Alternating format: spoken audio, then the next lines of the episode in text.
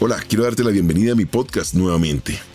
La semana pasada hablamos de algo muy específico y es la salud mental del deportista de alto rendimiento. Te toqué temas, te toqué detalles de mi vida personal, pero esta semana vamos a hablar de lo complicado, muy complicado que es ser técnico. ¿Por qué? Porque a veces nosotros desde los medios o mismos jugadores hablamos de lo poco que es alguna de las planillas para enfrentar torneos nacionales e internacionales y eso se llama escasez. Pero ¿qué pasa también cuando hay abundancia? Cuando te traen todas las herramientas habidas y por haber, por lo menos desde el lado del periodista o aquellos que criticamos, es lo que sentimos. Los equipos se armaron y lamentablemente no agarran ese ritmo de competencia que desearíamos que tuviesen.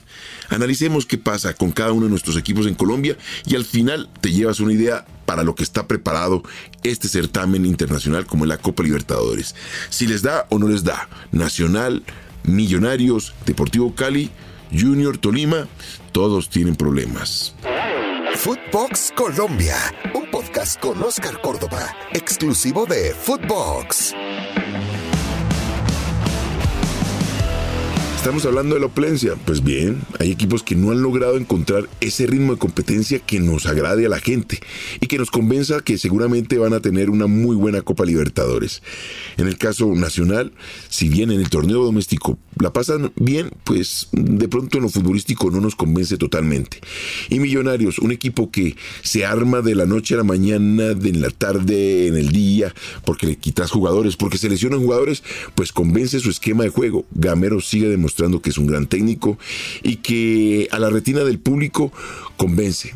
Pero quedan las dudas. ¿Qué pasará cuando ya enfrentemos a los equipos poderosos del continente y con la nómina tan reducida tenga que dar cara? En este caso vamos a hablar de Atlético Nacional, de estos equipos que tienen la oportunidad de hablar fuertemente porque en su nómina tiene abundancia.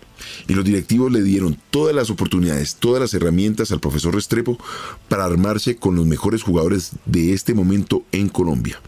Es una de las mejores nóminas del país. Estamos hablando de un Harlan Barrera, de un Gio Moreno que fue la contratación del semestre un Dorlan Pavón, un Alexander Mejía, Jefferson Duque, Mantilla, el Rifle Andrade, jugadores que en cualquier momento podrían ser nómina de la selección Colombia. Pues bien, este equipo todavía no logra encajar y darnos ese golpe de vista que nos permita entender que es un equipo altamente competitivo para la Copa Libertadores. En el torneo doméstico no tiene ningún problema.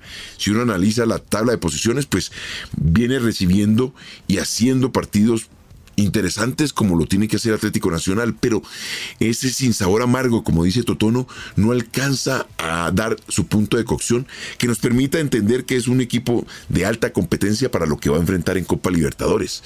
Va a enfrentar a un Olimpia que es un viejo conocido en este certamen internacional y para eso tiene que estar vestido de la mejor manera una vestidura de Copa Libertadores, donde entienda claramente qué tiene que hacer en ataque y en defensa, porque estos torneos no te dan espera. Como estos torneos no te dan espera, pues la abundancia te lleva en ocasiones a rotar, a pensar que cualquier jugador te puede cumplir funciones sin ningún tipo de problema, y no lo creas.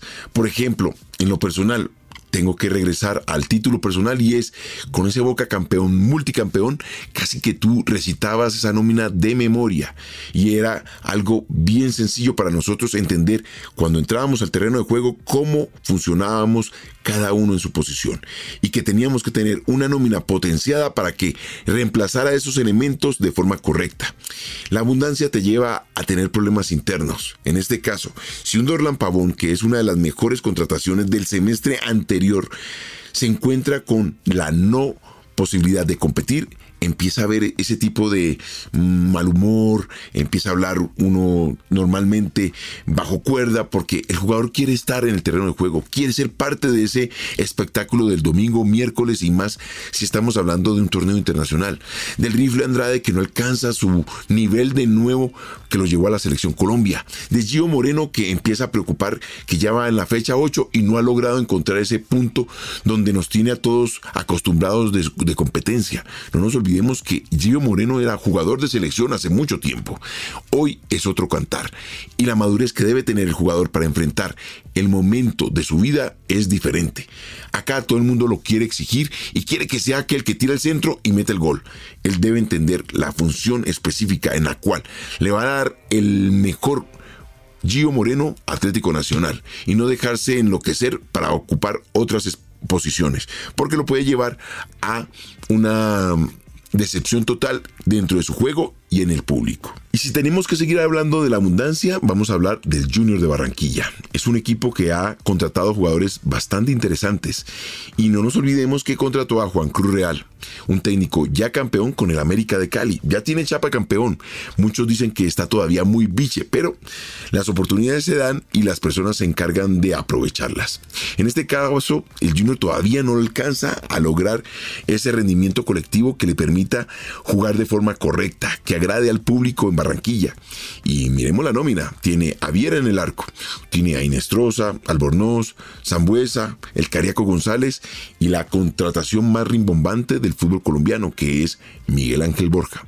De pronto no la vemos tan rimbombante porque ya lo tuvimos cuando estaba con Teo en la nómina del Junior, pero regresa al país luego de su periplo en el fútbol brasilero, donde fue importante hasta su lesión. Pero luego de esa, de esa lesión, lamentablemente no ha logrado encontrar ese nivel competitivo. El gol del último partido lo convierte el Cariaco González a este América que tampoco es un mar de virtudes, así que nos deja muy preocupados su nivel, el nivel de Borja y el del Junior, porque se vienen torneos internacionales y tienen que estar a la altura de ellos. Sobre todo, Borja, la selección lo necesita. No sabemos cómo va a llegar el Tigre Falcao para estos partidos contra Bolivia y contra Venezuela. Así que hacerle fuerza a este Borja para que nos siga deleitando con sus goles y sobre todo con su buen nivel. Y cuando estábamos hablando de la abundancia, voy a pasar a lo justo. Independiente Santa Fe. El equipo de Cardetti tiene la nómina apenas para competir en el torneo local. No puede hablar muy duro porque, sinceramente, si se le lesiona un jugador, en este caso Vamos a ir al extremo que es su arquero castellano, pues sufre muchísimo. Lo vivió en el partido anterior, donde lamentablemente cayó derrotado de forma estrepitosa. 3 por 0 ante este Tolima que la verdad está muy bien reforzado. Pero estamos hablando del Santa Fe. Gol de la Roca Sánchez ante centro de Matías Mier. Lo justo, nada más. No le dio para más. Y esto tiene que poner a pensar claramente a Cardetti lo que tiene que manejar y solucionar durante toda esta temporada. Ahora me toca hablar del Deportivo Cali y es un equipo que todavía no ha logrado encontrar ese rumbo que le permitió alzarse con el título en el semestre anterior. En este compromiso que fue ante la Alianza Petrolera parecía que iba encontrando ya ese nivel y fue un poquito más avasallador, con más ganas, con más ímpetu, más organizado. Lamentablemente ya cuando estaba por terminar el partido pues hubo un error que le permitió al Alianza Petrolera empatar y dejar de nuevo al Deportivo Cali pensando en, ese, en esa crisis por la cual está atravesando en los últimos partidos.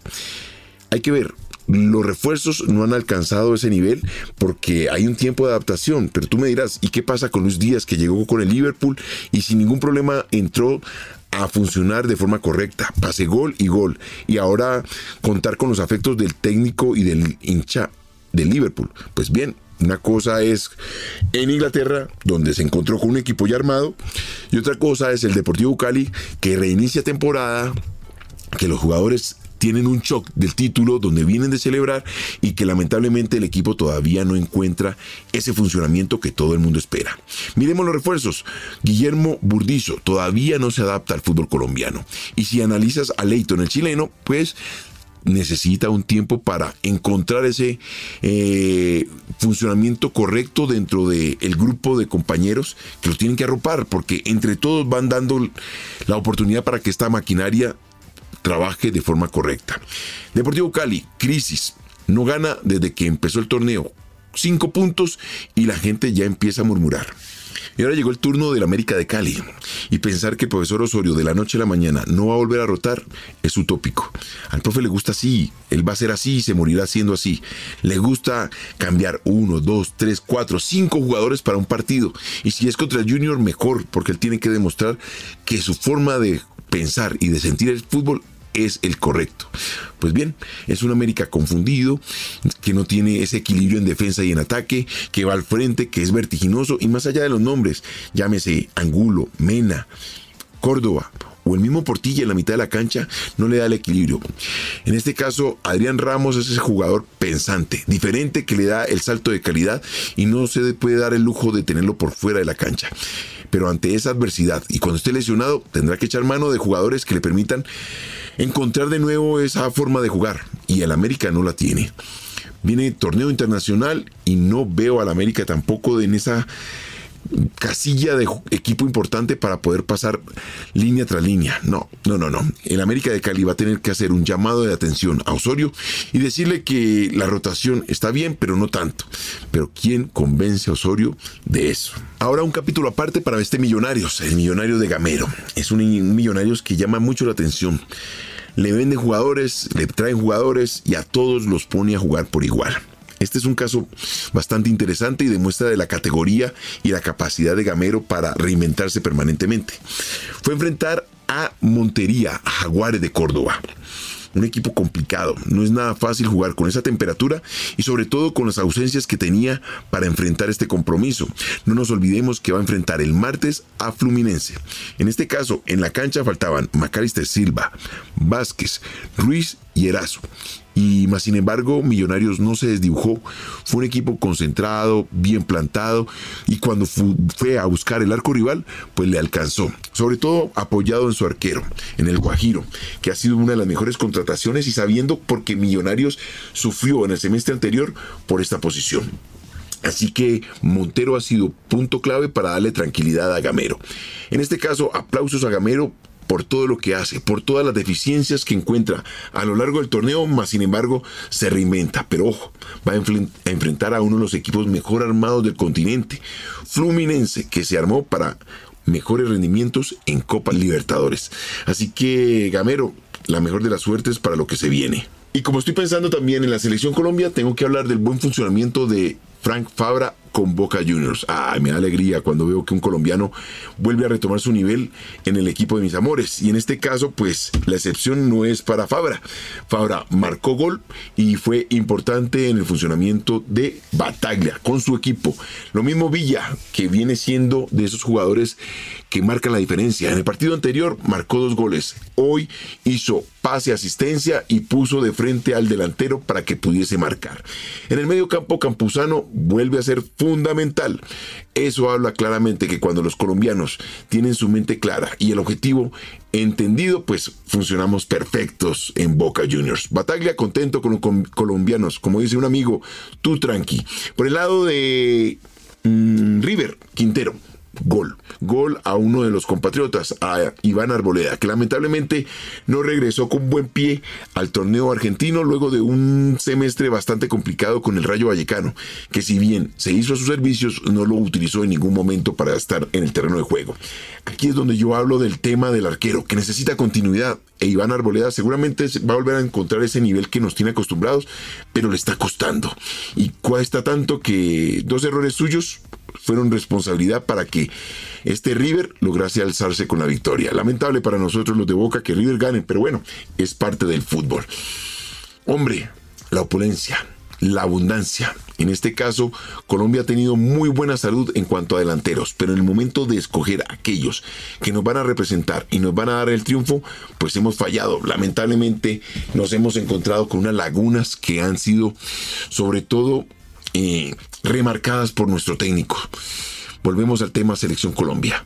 Necesitamos victorias y el alto nivel de nuestros jugadores a nivel nacional e internacional son los que nos permiten soñar para en el futuro reencontrarnos con la victoria y, ¿por qué no?